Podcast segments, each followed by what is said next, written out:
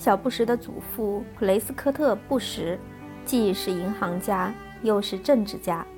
他涉足社会后迅速飞黄腾达，主要得益于他的老丈人银行家乔治·赫伯特·沃克的提携。二十世纪二十年代，沃克是 W.A. 哈里曼公司总裁。一九二一年，普雷斯科特与沃克的独生女多罗西·沃克喜结良缘。一九二六年，沃克指定女婿代他主管哈里曼公司，担任副董事长。从此，普雷斯科特摇身一变。成了沃克的法定继承人，跻身华尔街大亨之列。沃克不仅是银行家，也是能源领域的行家里手。早在第一次世界大战结束不久的1922年，沃克作为哈里曼公司的总经理，参与苏联主要石油产地阿塞拜疆的巴库油田的重建。1931年，哈里曼公司与另一家银行布朗兄弟公司合并，成立布朗兄弟哈里曼公司。普雷斯科特是主要合伙人之一。该公司除经营石油债券和股票外，还在苏联石油工业中大展身手。巴库是他的投资重点。第二次世界大战爆发后，普雷斯科特迅速涉足军火行业。当时他是布朗兄弟哈里曼公司的子公司德雷瑟公司的主管，负责向美国国防部及联邦政府其他有关部门。提供生产原子弹所需能源和尖端军事装备，使这家公司获得国家安全工业联合体中一员的称号。凭借布朗兄弟哈里曼公司及其子公司德雷瑟公司的实力，普雷斯科特和沃克家族在美国的经济政治地位得到空前提高和加强。一九五二年，普雷斯科特以康涅狄格州共和党人身份当选联邦国会参议院议员。一直到1963年，在担任联邦国会参议员期间，普雷斯科特继续为给他带来利益的哈里曼和洛克菲勒家族服务。他尤其支援石油工业。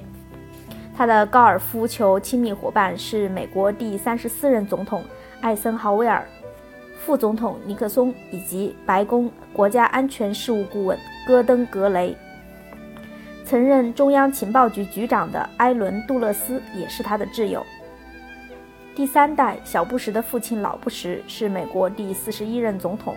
普雷斯科特在经济、政治、军事和情报领域建立的广泛人脉关系，成了老布什大发石油财和试图步步高升的资本。美国石油工业的发源地在东部的宾夕法尼亚州和俄亥俄州。十九世纪下半叶。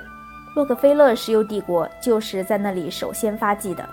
到二十世纪三十年代，随着东部石油资源的逐步枯竭，石油工业的重点逐步转移到新兴石油产地——南部的德克萨斯州及沿海地带。美国石油巨头纷纷将国内的石油勘探开发重点从东部转移到南部。随着一九七三年到一九八一年石油价格不断上涨。在德克萨斯州诞生了新一代石油资本家，并形成了以他们为主要成员的美国石油俱乐部。德克萨斯石油资本家在美国的政治地位随之提高，老布什是其中的佼佼者之一。这要归功于他的父亲，切身体会到石油的重要的意义的普雷斯科特。老布什从耶鲁大学毕业之后，普雷斯科特劝他首先到德克萨斯石油领域去施展才华。他对儿子的前途关怀备至，为了使老布什迅速掌握有关石油工业的知识和技能，普雷斯科特邀请他在耶鲁大学的同班同学和生意场上的挚友尼尔·马伦给儿子上了重要的一课。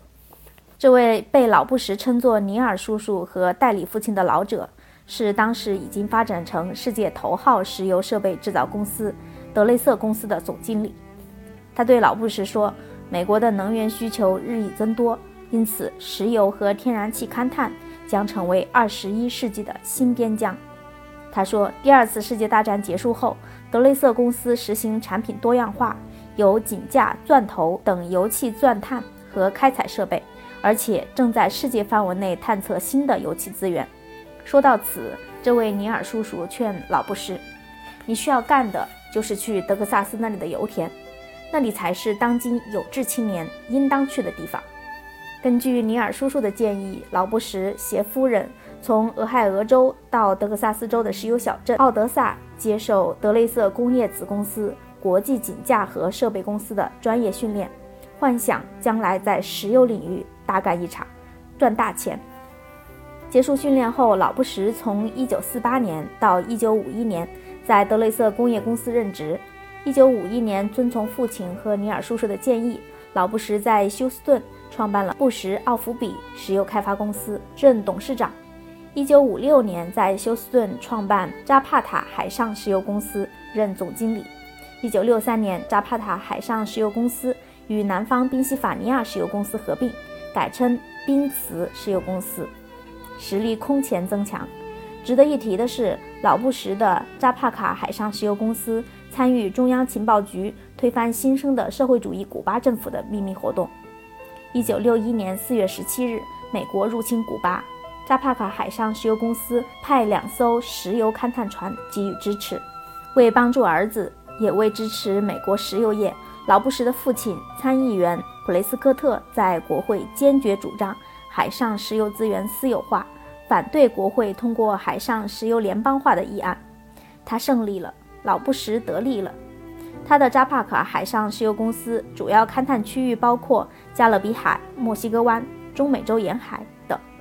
海上钻探业务进展神速，通过与科威特签署合同，他首次进入波斯湾海域进行海上石油勘探活动，从此与科威特的关系非同一般。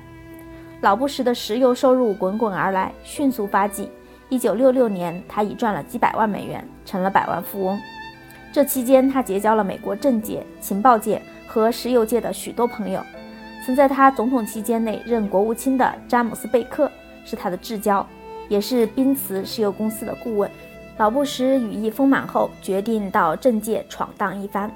一九六六年，他竞选联邦国会众议院议员成功，为通过有利于石油工业发展的法案而奋斗。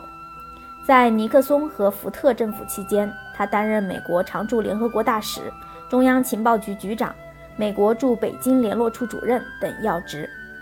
一九八零年竞选总统失败后。作为罗纳德·里根的竞选搭档参加总统大选，结果以压倒多数获胜，成为副总统。里根总统任命老布什为美国总统救济监管特别小组负责人，主要任务是协调跨部门合作，结束过度监管。老布什继续为美国石油工业摆脱政府管制竭尽全力。不巧，他刚就任副总统的一九八一年，原油和成品油供过于求。世界石油市场由平稳转向疲软，使国内石油生产成本高于中东几倍的美国石油工业受到冲击。老布什迫不及待地赶赴沙特阿拉伯，敦促其减少石油产量，阻止油价下滑。沙特照办了。在老布什的坚持下，联邦政府于1981年取消了由尼克松政府制定并执行十年之久的原油价格管制政策。尝到甜头的美国石油巨头和德克萨斯石油界人士于1988年支持老布什竞选总统成功。正是这位石油资本家和情报头子老布什，在美国政府和他的家族与中东产油国之间建立起千丝万缕的关系。